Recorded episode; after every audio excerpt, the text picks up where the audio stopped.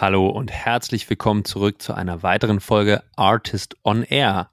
Der SaaS-Zirkus heute zu Gast in Amsterdam bei einem der Gründer und Managing Partner vom Venture Capital Fonds Nuion, Patrick Polak.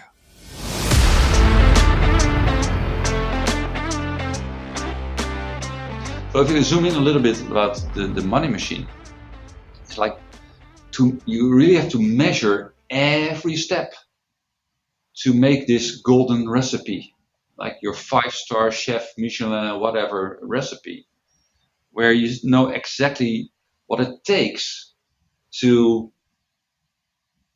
score, convert, create a pipeline. First of all, pipeline creation, then the conversion, the time it takes to get to conversion, the steps you have to take, the, the playbooks you have to use the ICP, ideal customer profile, you have to find and to understand whether it's really the ICP or just a lucky shot. Ja, ihr Lieben, ich hatte heute das Glück, mit Patrick Polak von Nuion zu sprechen. Einer der wohl erfahrensten Investoren im Venture Capital in Tech in Europa, seit über 20 Jahren im Game. Und Nuion und Patrick haben eine ganz eigene Sichtweise auf Early Stage Investments und wann Hyperscaling überhaupt Sinn macht. Ihr Ansatz ist nämlich der, dass bevor man in diesen Hypergrowth-Modus schaltet, erstmal die Fundamentals richtig haben muss und eine Money Machine aufgesetzt. Was bedeutet eigentlich eine Money Machine? Eine Money Machine ist eigentlich eine predictable, aber auch wiederholbare, eine repetitive Go-to-Market-Engine. Und diese Engine hat ganz, ganz viele Bestandteile. Da spielen ICPs mit rein. Wie baue ich den Funnel auf? Welche Steps gibt's da? Welche Prozesse, welche Playbooks sind in diesem Funnel wichtig. Darüber haben wir gesprochen und Patrick hat das Ganze sehr, sehr anschaulich hinterlegt mit vielen praktischen Beispielen mit einer seiner Portfolio-Companies in Deutschland, Firestage, die wir ja auch schon in der Show zu Gast hatten. Ähm, ich fand super spannend, hört gerne rein, hat mir sehr viel Spaß gemacht und war nebenbei auch super entertaining. Ähm, wünsche euch viel Spaß beim Hören bei den nächsten 45 Minuten mit Patrick Polak und mit mir, Julius Göllner. Let's go!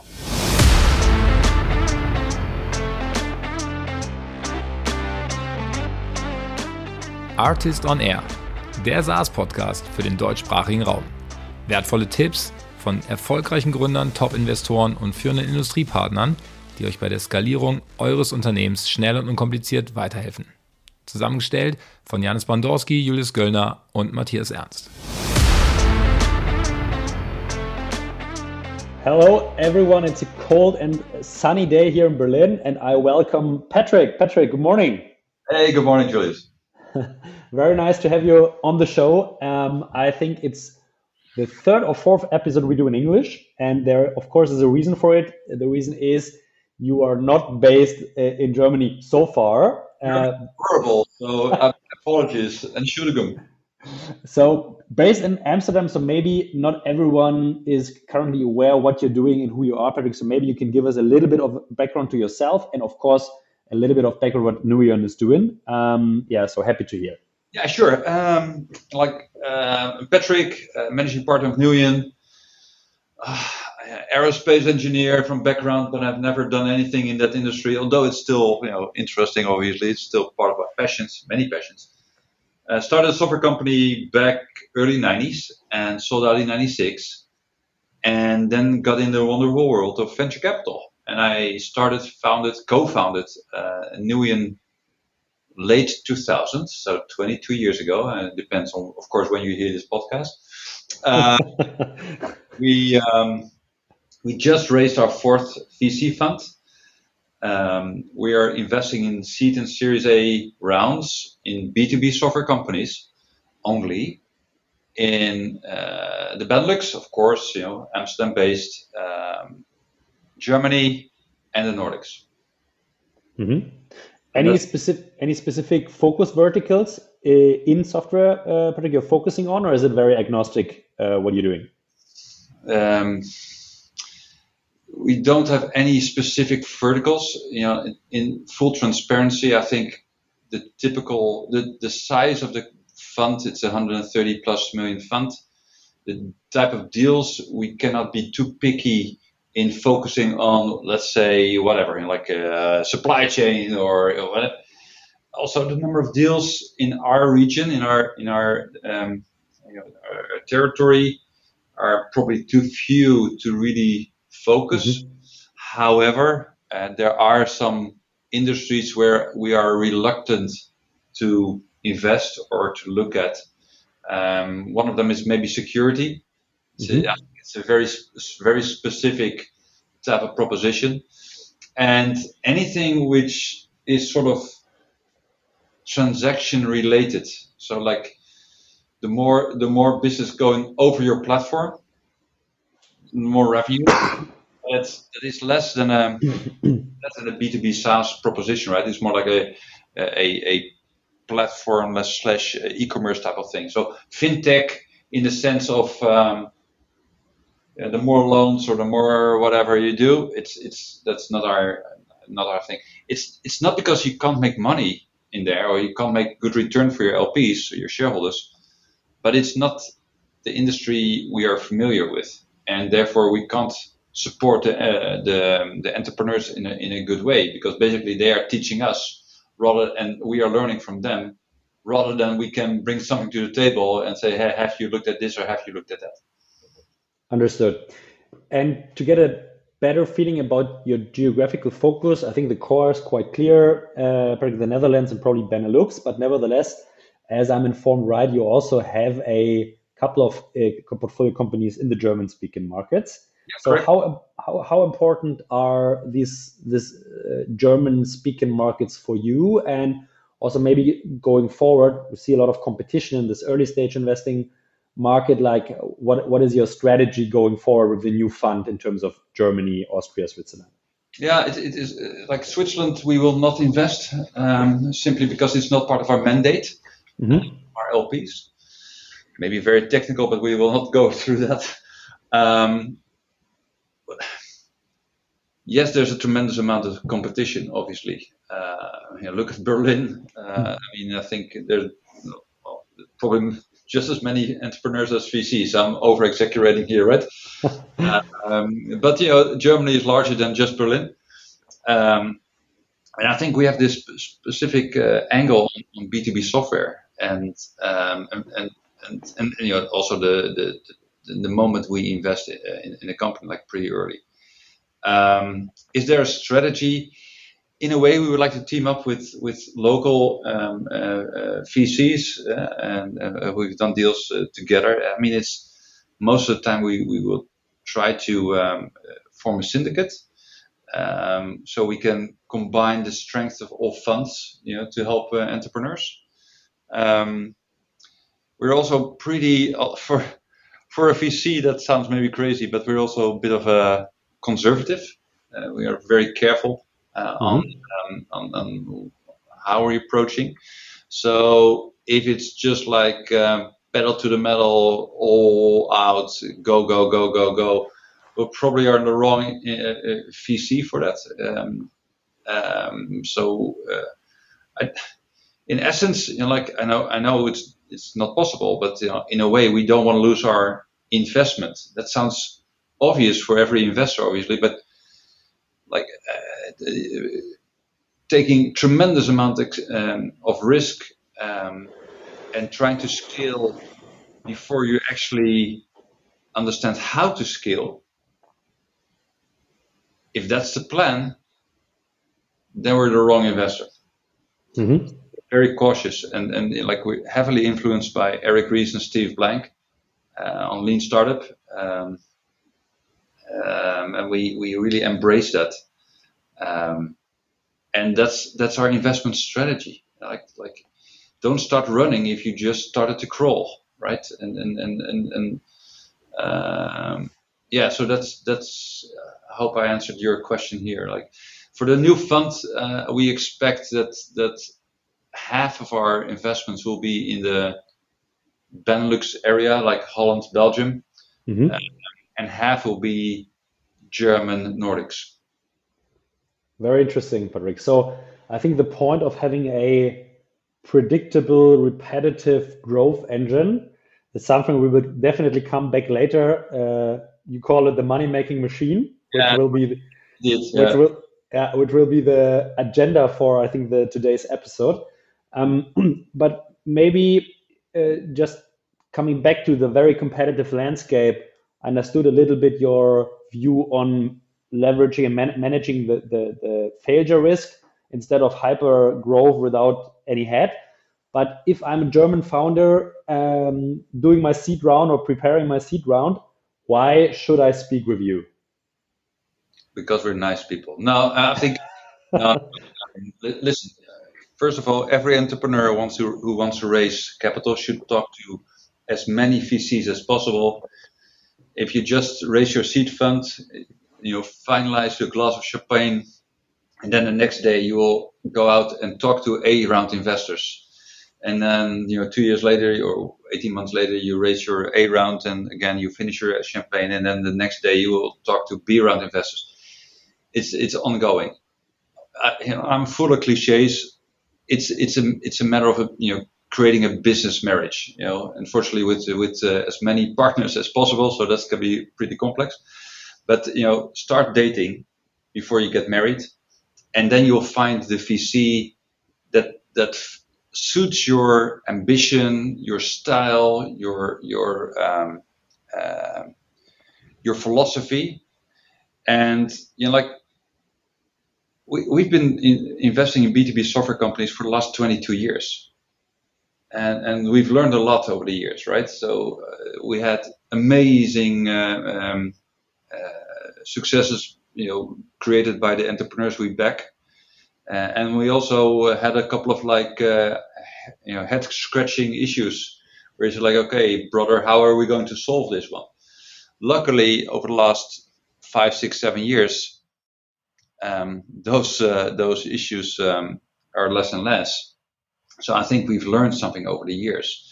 And i i think that that that philosophy on how to build b2b software companies um, you know, as I said earlier, like uh, the, the, the, in a very structured approach, that is the signature of Newion.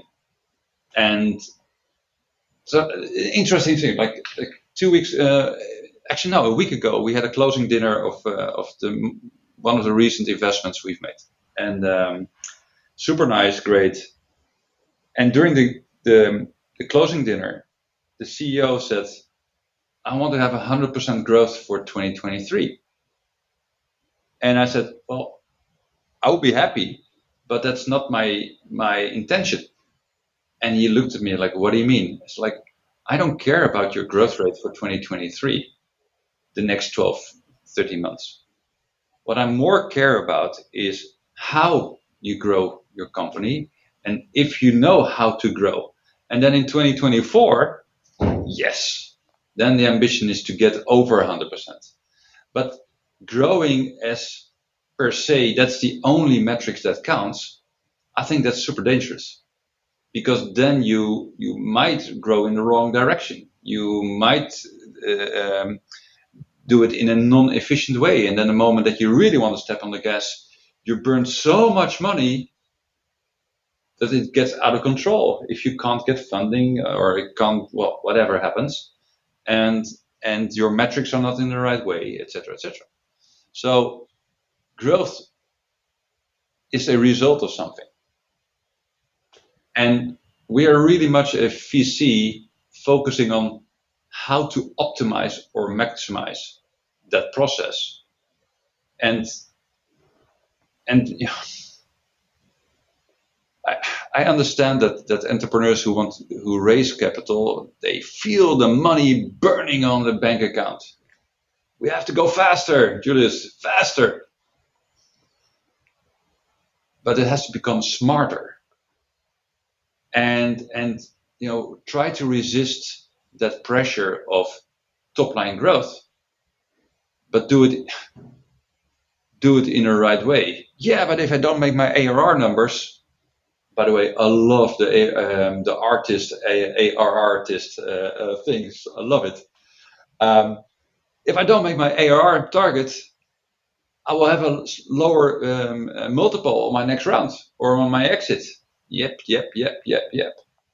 But that's more for the I would say the the A the real A rounds and the B rounds and the C rounds. It's really getting there, understanding it, optimizing it, and then we floor it. Then we floor it. So it sounds like even if two companies, company A, company B, reach the same amount of growth in the same period of time, you say there is a big difference how you re- how you reach it.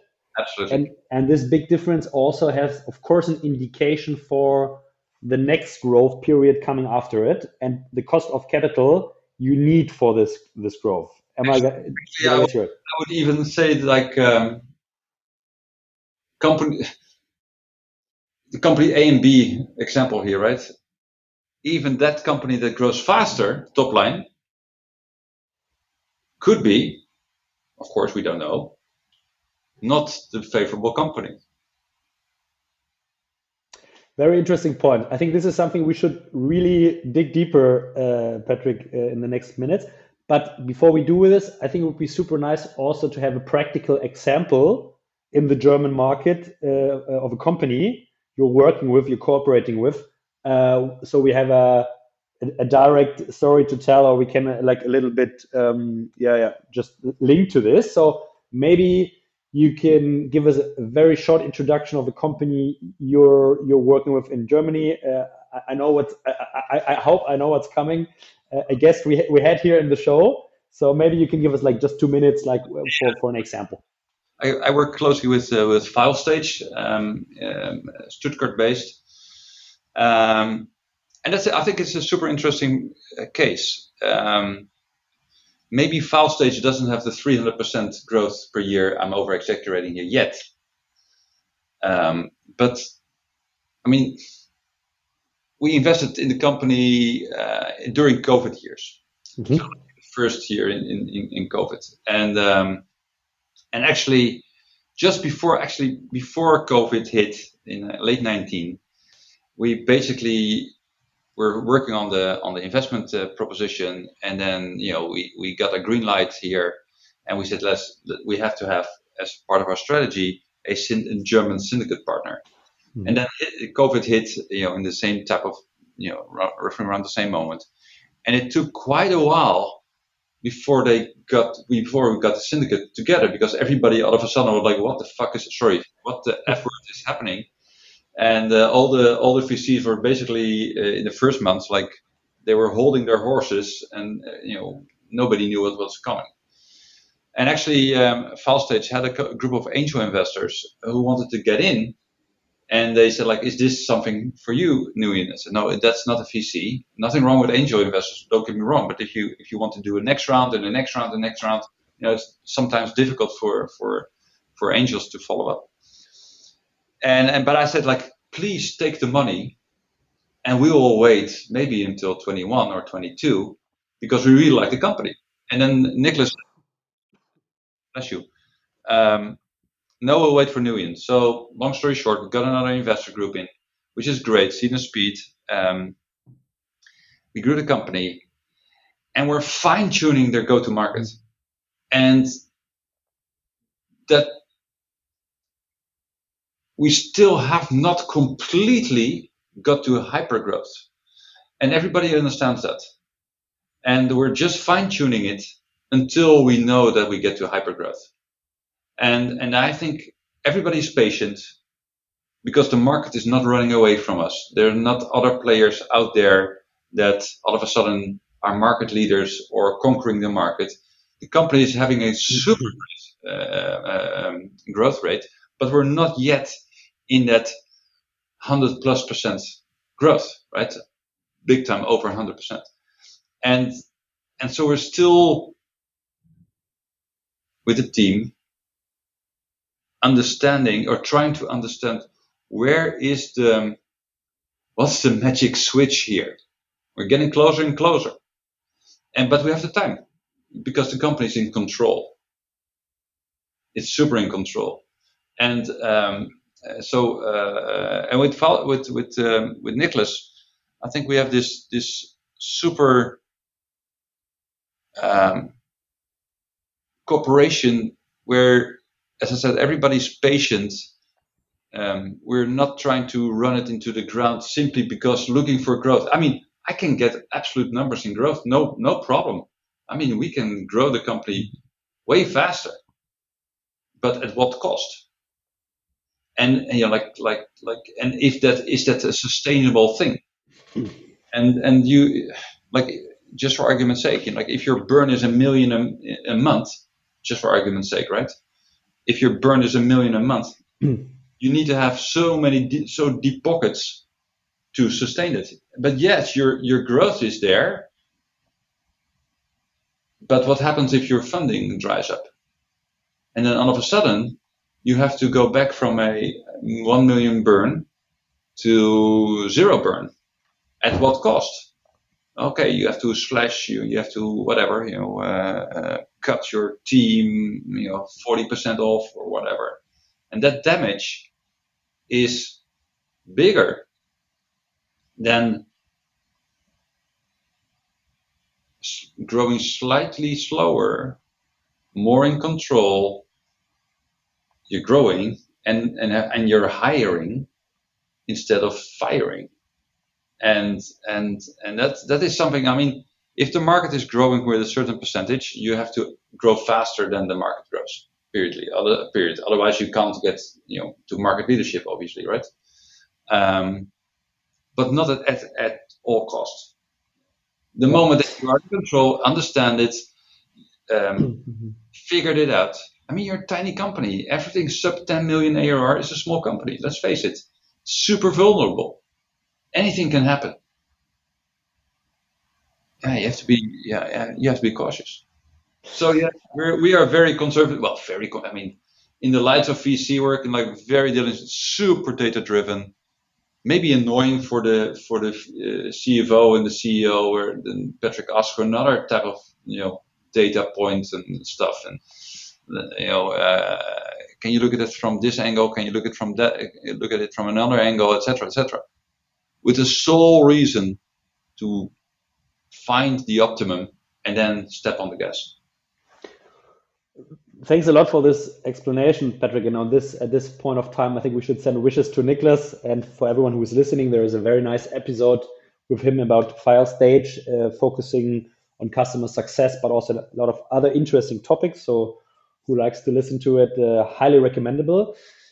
Um, I mean, we're talking at Artist, we're talking to a lot of founders, but of course, we're also talking to a lot of VCs, Patrick. And uh, to be very honest, like we hear this uh, the last six eight months a lot yeah you need to grow efficiently not not grow on every at every price you know like so it's nothing uh, at least in the last month which is is something new following you a bit for the last years also i have the impression that at Newion this is not something which came up with the ukraine crisis now in the market it's, some, it's something which from my impression it's something which is in your dna for a way longer time am i am i right here 22 years 22 years. We called it controlled growth when we started. And um, now it's like the thing is, the whole Ukraine crisis stuff. What I'm going to tell you, I mean, maybe if I listen to this pod, uh, podcast back, you know, in three years or four years from now, I was like, "Well, Patrick, what did you say here?" Right? But anyway, I, I don't have a crystal ball. But our type of companies, I mean, our type of companies are riding the wave of the digital transformation. That's that these type of companies, we, we that's the companies we like, right? Um, and if you look from an end user perspective, it's either you transform into a digital operating company mm-hmm. or you die.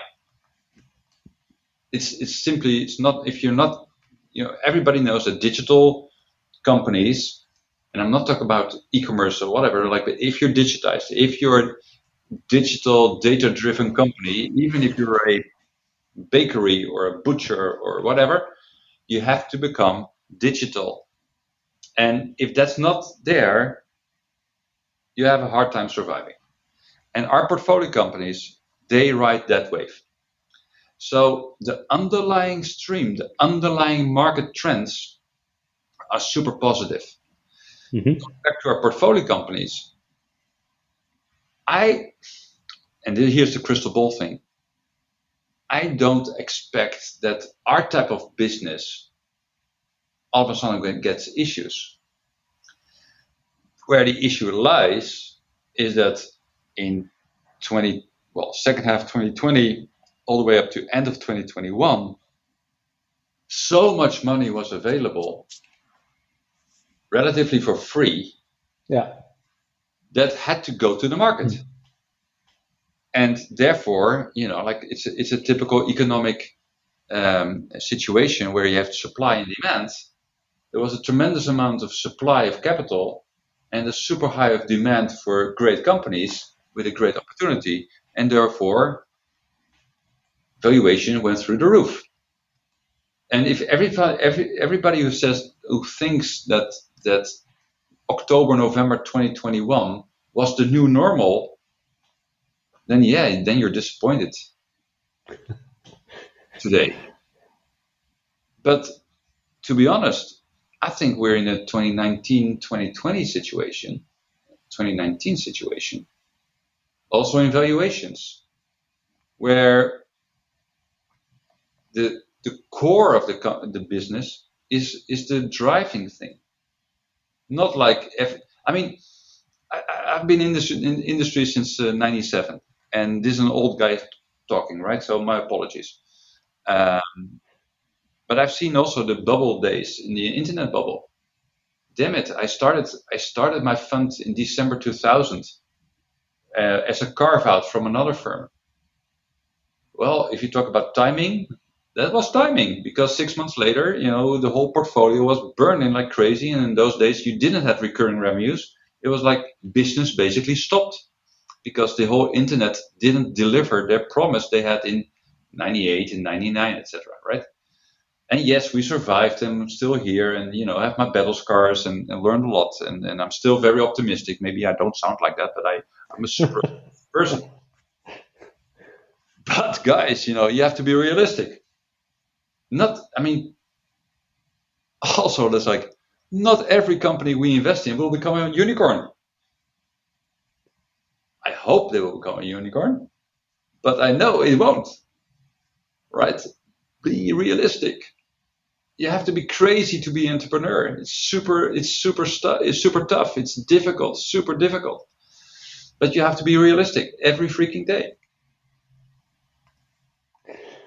So the realism, Patrick, I think is a very good handover to the money making machine, which probably helps you to be a bit more realistic in terms of predicting the future. But maybe we can give a little bit of meat to the bone. What is your interpretation? What is the money making machine? It's a term, of course, you you're bringing to the table. So maybe you can give us a little bit uh, insight about what's the money making machine and which certain components does it embody? Yeah. So so like it's a, it's a it's a metaphor, obviously, right? And yes. um, and I think there there in in essence there are three stages of a company. With with in under the condition that we're talking about one value proposition. Well, okay, what's a value proposition? Well, that's a, a product or service that provides a certain value to your customers and obviously also value to yourself.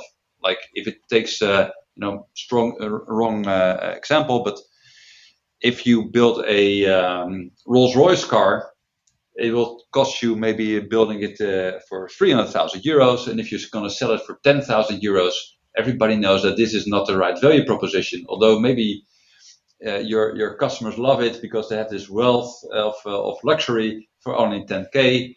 You will be out of business before you know it. Okay, wrong example, but you get the point. So value proposition is super important. So there are three stages if we remain with the same value proposition. The first stage is building the product. And in my simple thinking is like that's building or designing a machine in mm-hmm. a way. The product is a machine. Cool. You have problem solution. There's a problem. You're going to solve it. You know how to solve it. And guess what? Customers are interested in buying that machine. That's cool. Then the second stage will become this go to market machine or the money machine. It's a way of becoming predictable and understanding how to get to the market, etc. Ja, ihr habt gehört, wie wichtig eine skalierbare und vorhersagbare Growth Engine ist. An dieser Stelle ein Hinweis auf unseren aktuellen Werbepartner Sales Playbook, der sich genau damit beschäftigt. Sales Playbook hat mehr als 200 B2B SaaS Startups im deutschsprachigen Raum geholfen, den eigenen Verkauf erfolgreich und schnell zu skalieren. Jedes Startup muss um 2023 erfolgreich zu sein, diese fünf Herausforderungen im Sales lösen. Idealerweise ohne teure Experimente und Fehler. Erstens das Erreichen von Message Market Fit. Zweitens der Aufbau einer Outbound Sales Engine. Drittens das Umsetzen skalierbarer Sales-Strukturen. Viertens das Abschließen von mehr und größeren Deals mit kürzeren Sales Cycles. Und fünftens der Aufbau und der Erhalt eines Weltklasse-Sales-Teams. Wenn Effizienz im Verkauf und die Erreichung deiner Umsatzziele ohne weiteren Headcount auch bei dir Priorität haben, dann buche gern ein kostenloses B2B Sales Assessment über den Link in den Show Notes oder auf www.thesalesplaybook.com. Und jetzt geht's weiter mit dem Pod. Viel Spaß!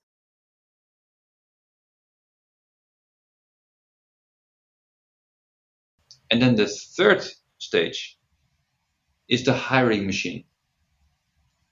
The moment that you have your money machine in place, and we'll get to the money machine in a sec, if you know exactly how to scale, then you have to scale up your organization. That sounds very logic, and it is, but it's difficult. It's super difficult. You know, building a hiring machine where you double or triple or quadruple in two or three years your organization. That means that every week, new or every day, new employees will start. Yeah. How will you maintain your DNA, your your culture, etc. You're expanding around the globe, and your burn is increasing, etc., etc. And you can only support that if you have your money machine in place. Uh, what's the money machine? So it's for me, it's a metaphor of a predictable, a scalable, and especially also repeatable sales and marketing machine that provides enough value for your organization to become, in, in essence, profitable. Well, that's a very theoretical approach. But let's let's Patrick in his stupid examples. Um, you have this. I always envision this the following: like this is sort of black box with a with a lever on it, mm-hmm. and I in one euro on sales and marketing costs in it, and I will turn the wheel, and then a multiple of euros after a while gets out of that.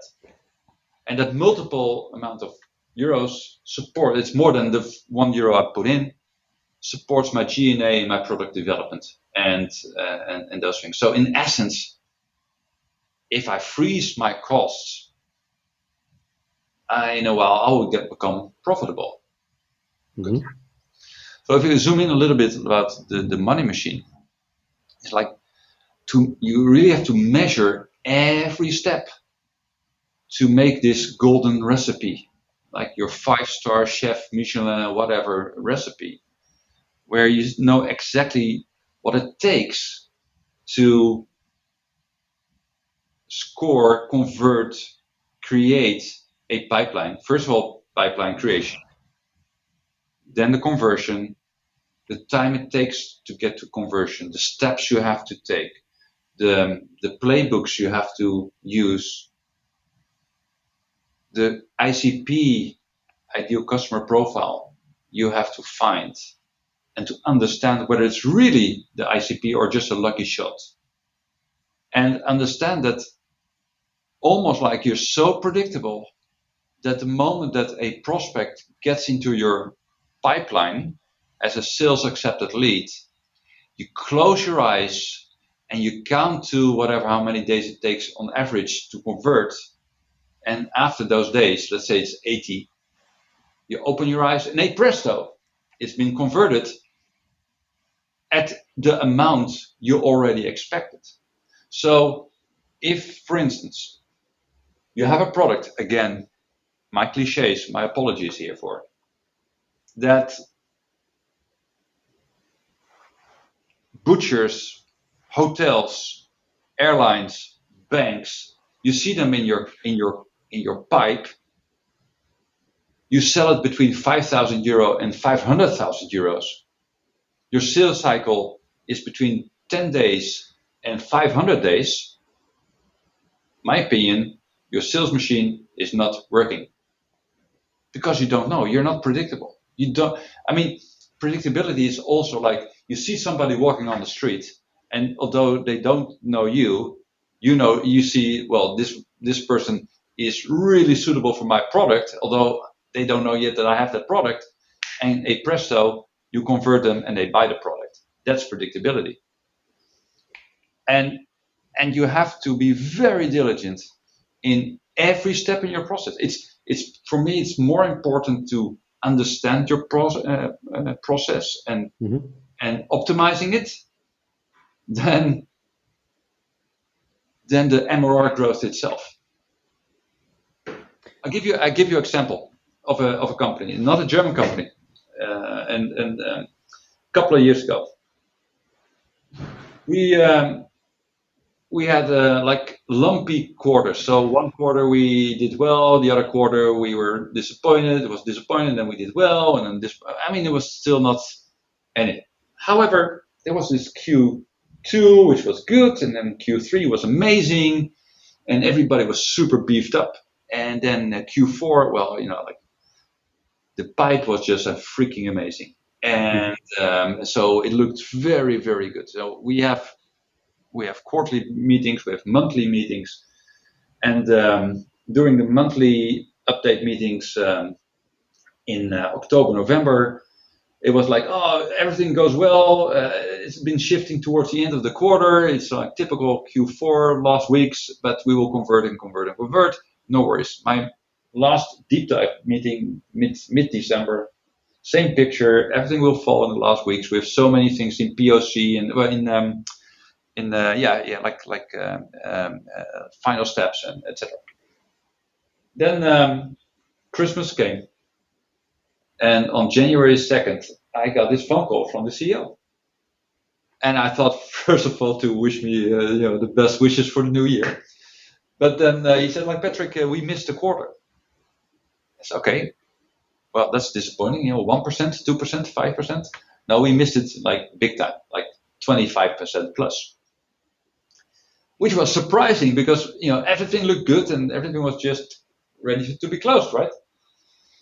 And I asked him, like, I want you to fully go back 18 months, 24 months, and analyze every win and every loss, cross section, go through your Salesforce and HubSpot and what have you, and make a blunt and honest you know, analysis of, of what happened.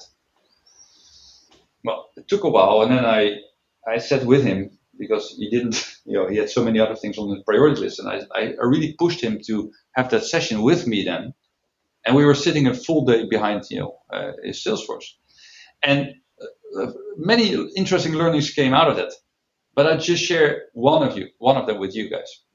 We found out that with this very consistent sales and marketing uh, prioritization, prioritization and, and, and, stages, the moment that the deal came into his sales as a sales accepted lead and was closed as a positive, he won the deal, was 77 days. Mm-hmm. Cool. On average, plus or minus 10%. Well, it's good, you know, like like 85, 70, you know, cool. The number of days that the deal was lost after getting into the pipe was over 200. And we looked at the screen and his, his jaw dropped on the ground because basically we were spending so much time on deals that we would never convert anyway. So we changed the incentive program for the sales reps. So like after 100 days, uh, you sales rep would uh, lose his uh, commission. Otherwise, unless he or she could um, convince the CEO to spend time on it. There's always reasons for, right? Let's face it. Yeah. But the, the, the message I wanted to bring across was like, look at everything to fully understand where can I optimize my process. And don't be fooled by your MRR growth because if your MRR growth is is there, but it's across all kinds of verticals, stages, type of customers, geography, whatever, you will never get in, into a leading position. Like like you want to become a market leader in one vertical or one geography or one and then branch out like like like crossing the chasm type of thing, right? You go and branch out to other geographies or other verticals or other value propositions. And and, and, and so coming back to your to the money machine, my message to every entrepreneur, if if you're a SaaS machine, a SaaS business, or you want to start a, a pizza, pizza chain, restaurant, whatever thing, don't scale up until you really know how to scale up. I give you my stupid car example. Like, like I'm a, I'm a metalhead, and um, let's let's assume Ferrari builds a great new car, a new model, like the the Purosangue. This is a new SUV uh, type of thing. I will not go into the idea of a Ferrari being SUV, but let's let's assume that they built a prototype. They've been testing it on Fiorano or, or whatever, any, any, any circuit to see how fast it accelerates, how it brakes, you know, how cornering, etc. And everybody understands that they don't build a complete production facility to pump out thousands of these cars when they're still in prototyping, heavily camouflaged. No, everybody understands that they do that by the way, they're finding their value proposition here. And then they will make smaller production runs where they figure out when the wheels come in and the interior and the steering wheel and the engine and the gearbox and what have you. And if that logistic thing works, proving the value proposition, then we're scaling up. And you know, if there's such a demand that they whatever they build more than whatever thousands of these cars a year, then they build a second factory or a third, right? Well, Ferrari probably will not build many, many factories, but BMW or Volkswagen or Audi or whatever, that's the process. If they, I mean, I'm not talking about revamping the, the model, whatever, uh, Golf uh, version 7 to 8 or 10 to 12 or whatever it is, you know, a real new thing.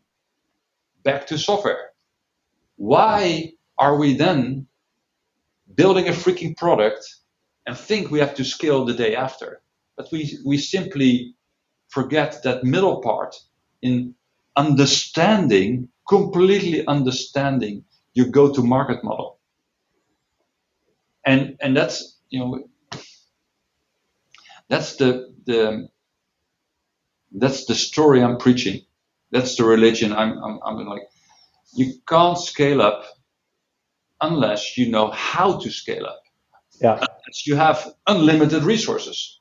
Yes. Understand first, then then scale. Like I'm 100% with you, and this is something which really, which is super blurry and foggy, and a, a lot of entrepreneurs do wrong, especially if they have cheap money. Yeah. Then it's like more hunting rabbits with a pump gun instead of hunting rabbits with a, a sniper. Yeah. It's. Uh, and you know, if if you're burning so much money that it's getting out of control, and your VCs, your existing shareholders, have to step in to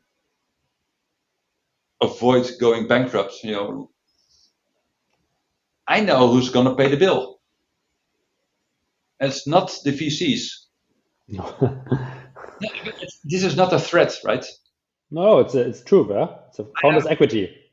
Exactly, and like like I have a fantastic life because there are entrepreneurs out there, you know, um, doing things that everybody else says, don't go there, don't go there, it's dangerous. But they have this dream, they know how to solve the problem, and everybody will say like, oh damn it, this can't be it cannot be solved, and they know how to solve it, and they do it. I depend on these dreamers, these visionaries, these strategic thinking entrepreneurs. Great. And it's also it's how we feel our obligation towards the founders that this sounds maybe cheap and, and commercial, Patrick. Oh, you're you're you're trying to be the nice guy, but I'm not. I it's my obligation also to protect the entrepreneurs that choose us to be part of their journey, right? So.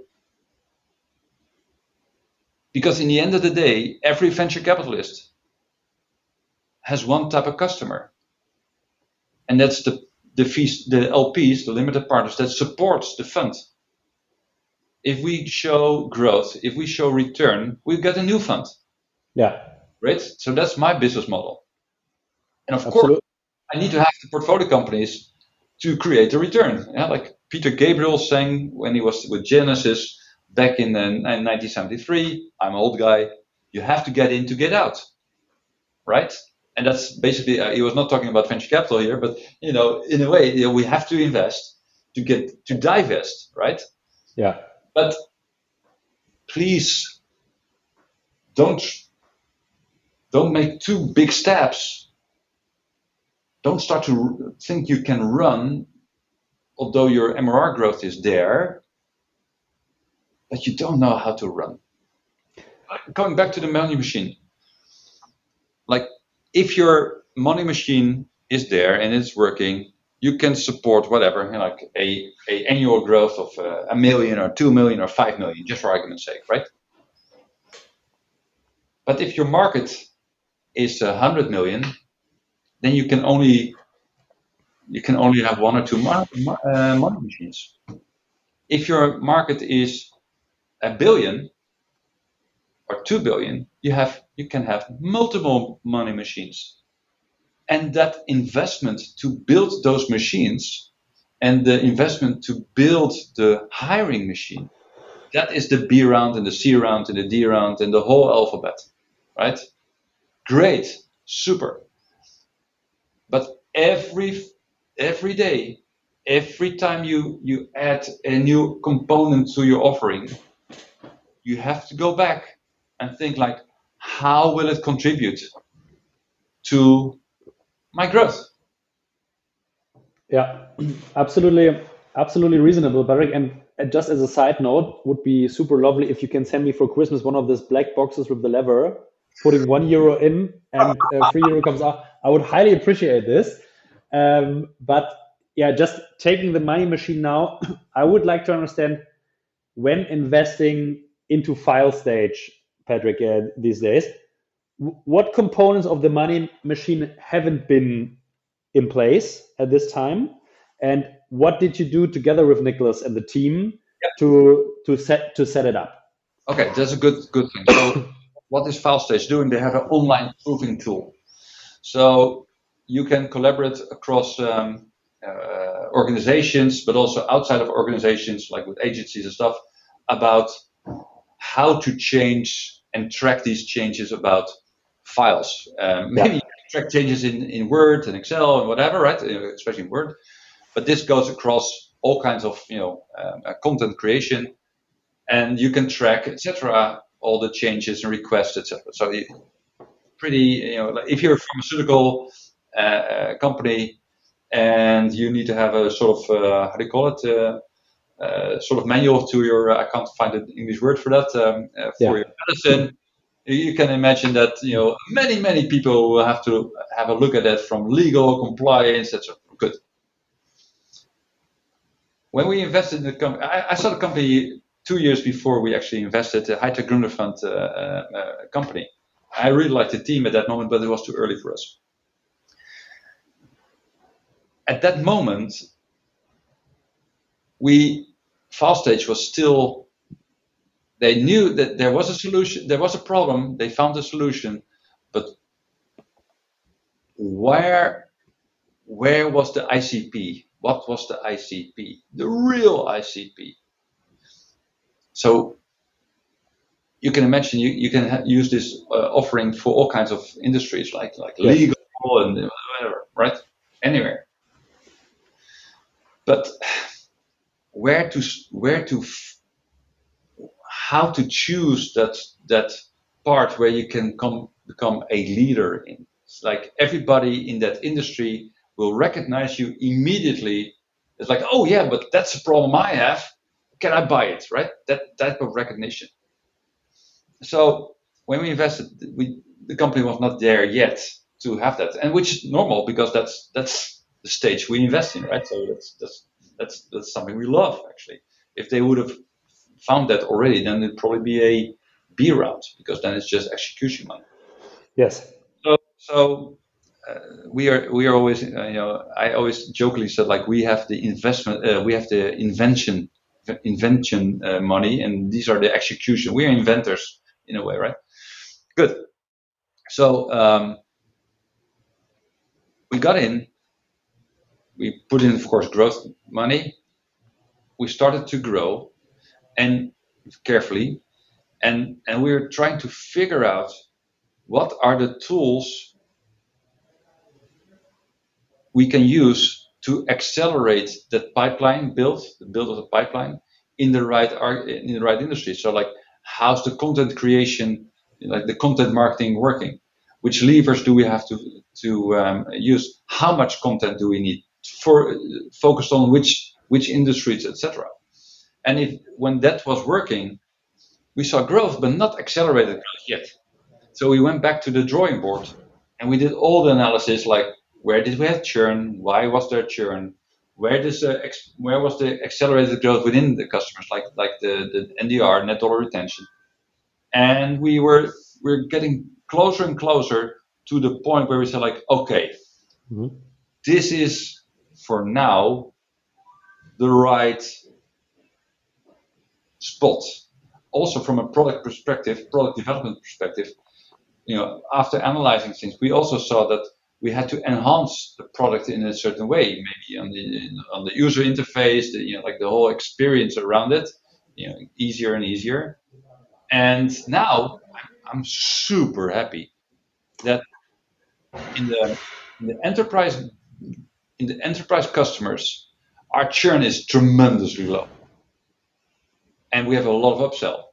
That's great. Our customers love the product Patrick is not selling here anything.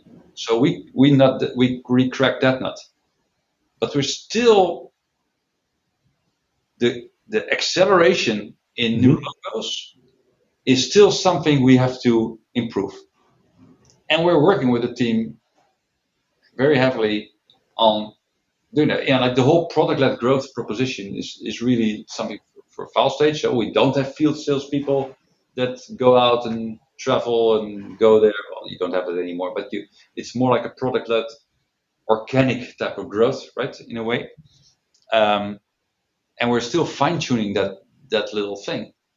Um, and is it is it is it a combination of pricing? Is it a combination of of um, um, ease of use or implementation or start? Is it we know that the moment that customers you know start using it, it's like oil, you know, like like oil in our organization on the water. It's spreading out, and that's great. Yeah, that's that's why why we have a very high NRR. But um, convincing, mm-hmm.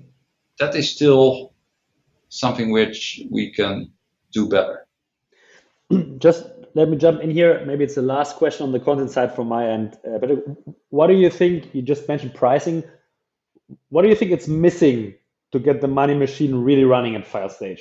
If I would know that, no, no, no, I, I, I think.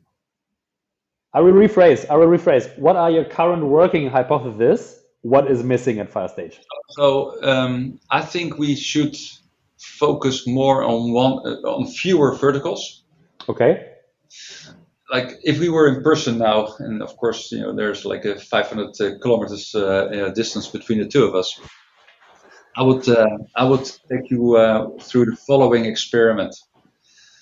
Um, let's assume you you and I are in the room, and now it's like uh, Julius, listen, you represent the market, and mm-hmm. I, Patrick, am a startup, and I am left I'm right right-handed but with my left hand, I will try to get impact in the market. So I'll take my flat hand, I will start pushing against your shoulder. And because you're in the market and you maybe you move a little bit, but you know, I don't really get an impact. Then I raise more capital and I can use my same flat hand, but I will push to your uh, to your shoulder a little harder, right? You you move a little bit more, but anyway. But then I take out of my my jacket my pen, and I take my pen, and I really focus on your arm, and instead with a instead of having a flat hand, I will try pushing with my pen to your shoulder. The same force on a smaller surface. Yeah. And that means impact. So I'm st- we're still looking with Filestage to find that sweet spot where we can penetrate faster than anywhere else. This is a metaphor, Patrick and his cliches. Yeah, yeah, yeah. but but you can imagine that if you have unlimited resources, you know, I will blow you away you know, you you didn't even saw me coming. You know, it's not only one flat hand; it's it's a thousand flat hands. Julius are gone, but I don't have limited. I, I, I don't have unlimited resources. I have limited resources, so I have to be smart, and I have to find my my my surface point, small surface point, like a needle. Everybody says like, oh, you have to be laser sharp, right? No, laser sharp. Yes, be laser sharp don't, lasers are not like big, big uh, lamps, right? It's uh, lights. It's it's laser. Yeah.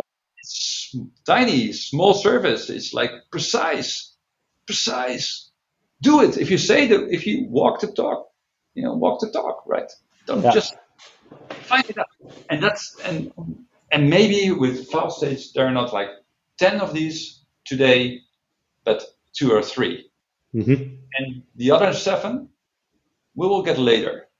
But first, I want to be market leader in one or two or three domains. And the moment that I'm market leader, crossing the chasm, I can add number four and five and six because you could say like, hey, you know, I'm the best in delivering a product to wrong metaphor butchers. And guess what? In a in a year, I can say to the bakery like, hey, you know, I have all the butchers in the world this is uh, my product and it also suits you. I'm market leader. Oh, cool. You're a larger organization and you can support me. And indeed, you have the best offer. And, you know, yeah. cliche metaphors. And, and, and that's the thing, not just with FileStage, but with many, many, many other companies. It's an ongoing process, ongoing, never stop. And we're in that process. And, um, you know, like last year, like 2022, almost done, you know, like a week uh, or two weeks ago. Um, we made very good progress in growth, terms of growth. Uh, the company is in control, so it doesn't run out of steam, which is good. So your your KPIs are there, and now it's just like how to how do we get that that that hyper growth in this proposition? And we have time. And like I don't care if the if we're six months later or a year later, I mean, if, if the market is so competitive that it, it, it is really like days work, then we should be out of that market because there will be companies that have been funded with a couple of hundred million. and you're like, okay, then you fight against the steamroller, right? Um, um, uh, there's time. There's a massive opportunity. The market is growing. They are growing faster than the market. They're perceived as one of the three, four leaders. They're not really a leader yet, but you know, three, four parties in the world solving that issue. And now it's, it's getting, you know, uh, getting to the 100 plus growth. This, I think, is a very good um, last word here, Patrick, in terms of, of, content. And I wish you and, of course, Niklas and the whole team success in really figuring out these two tiny, super focused verticals or ICPs yeah, to make it sharp. Uh, as as Seth the Hart mentioned here on the show, it's way easier to fish fish in a barrel than fish in the ocean. Yeah? Uh, which I think it comes to the same point. uh, from my point of view and from my side, thank you very, very much, uh, Patrick, for for this insights about how you think on predictability and what's behind a, uh, the the money making machine. I'm uh, curious to talk about the um, the hiring machine uh, in, in, another episode with you down the road. Um, maybe maybe you don't know, but we have a last question here, of course, on the show at the end, which is always a recommendation for a nice place to have lunch, brunch, or dinner, in your case, in Amsterdam. Oh. So the first thing which comes to your mind, uh, yeah, really the, the first thing, anything you would recommend if some of the artists are in Amsterdam over the next months, where they should go for something nice to eat. That's very good because I don't live in Amsterdam. Uh, ah. first, of all, first of all, every SaaS, B2B SaaS entrepreneur is welcome in our place. Uh, so I'll make sure you have a typical good uh, Dutch uh, lunch there. So, but that's something you're asking for. Um, yesterday evening, I had a fantastic team dinner for Christmas. Uh-huh. A boat in uh, through the canals uh, of Amsterdam. And uh, if you are with your, um, uh, oh, that's an interesting thing. So, as a B2B software company, take your leadership team every quarter to a two day retreat, switch off your cell phones, work on your strategic plan. And you know what? Out of your typical comfort zone in Berlin or Stuttgart or wherever you are, go to Amsterdam, um, take the train, book a Airbnb or whatever house or a hotel. Um, work your ass off during the day and have a great dinner um, at the boat in the canals. And uh, while you're there, yesterday was super cold, uh, but I can imagine in summertime it's super nice with the roof down, and you can enjoy uh, the the Amsterdam uh, uh, nightlife. And then after dinner, I don't know where you will end up. if, if you need tips, uh, uh, ladies and gentlemen, for after dinner, feel free to contact Patrick. Uh, I think via email is a good way. Patrick, maybe also via LinkedIn, I guess. Yeah, uh, Patrick at newion.com or LinkedIn, and um, just refer to this this um, uh, you know, podcast. Um, yeah. In in, essence, uh, so jokes aside, but um, we and Newion, we at Newion, we can only do our game, play our game, do our stuff because they are entrepreneurs. So we spend a lot of time with entrepreneurs, even if we're not going to invest. So if there's anything we can do, if you want to have a half an hour or an hour or maybe longer you know, like a Zoom call, or Google Meet or whatever, to talk about your business or to discuss topics or issues. I mean, reach out to us. Like, hey, can you? I mean, we're not a consulting firm. We don't charge, but it's great to to to share opinions. You know, like I don't have the truth. I just have opinions. Like I can help. Maybe I can help. Maybe I can give you inspire you to to solve issues or uh, give feedback on things and we're happy to do that you know like i you know, in the morning early early before uh, working days or in the evening you know please you know it's great it's, it's always great to help entrepreneurs or to talk about the business and, and share anecdotes Nothing more to add here from my side. So thanks everyone for listening. Thanks Patrick for passing by and goodbye. Happy building to everyone. I'm out. Goodbye.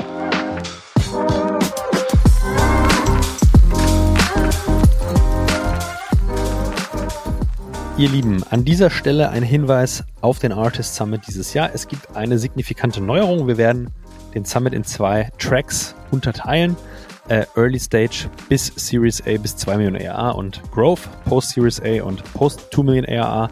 Äh, gibt keine räumliche Trennung auf dem Event, aber wir werden den Content in diese zwei Tracks separieren. Wir werden Formate zum Treffen von spannenden Investoren in diesen zwei Segmenten schaffen und natürlich auch viele weitere Networking-Optionen. Wer noch kein Ticket hat, dann wird es langsam Zeit. Schaut mal auf www.artist.net.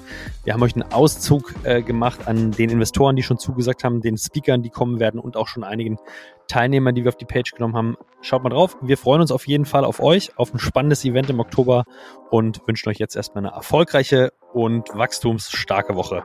Liebe Grüße, das war's von mir, der Julius. Ciao.